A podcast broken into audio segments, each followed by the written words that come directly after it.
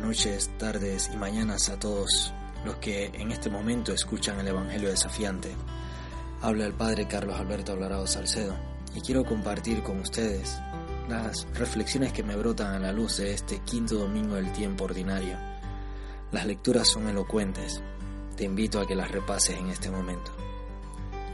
Muy bien, sal y luz, las dos palabras claves del Evangelio de este día para aquellos a los que les gusta cocinar, sabéis que la sal es sumamente importante para darle un condimento, un matiz importante a la comida.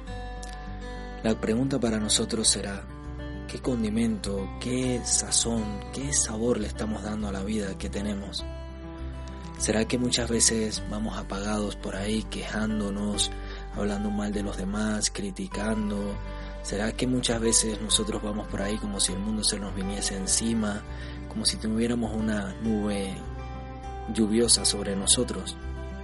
¿O por el contrario, vamos alegres, confiados, atentos, pendientes de lo que suceda a nuestro alrededor con ese deseo de aportar algo?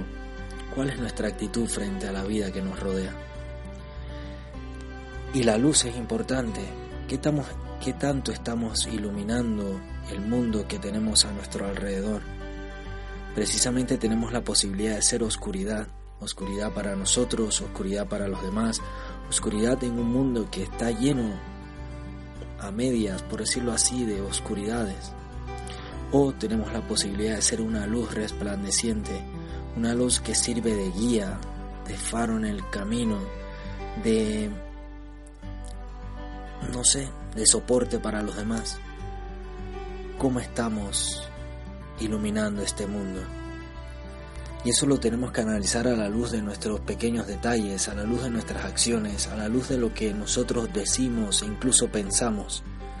Es importante que te detengas a hacer esa pequeña pausa para descubrir qué estamos haciendo y hacerlo con humildad. Ya San Pablo nos lo plantea, la humildad sobre todo, la humildad para reconocer que muchas veces ni somos sal, ni somos luz. La humildad para levantarnos, la humildad para, para decir necesito ayuda, la humildad para reconocer con sinceridad que muchas veces no sabemos hacer tantas cosas. La humildad para presentarnos así vulnerables ante los demás. Yo te invito a que seas sal y luz en este mundo, comenzando con tu propia vida, tu propio entorno, siendo capaz de verte en ese espejo como alguien amado. Yo te invito, te invito a que compartas este Evangelio desafiante y a que seamos cada vez más esa guía, esa referencia para los demás. Un abrazo y hasta la próxima.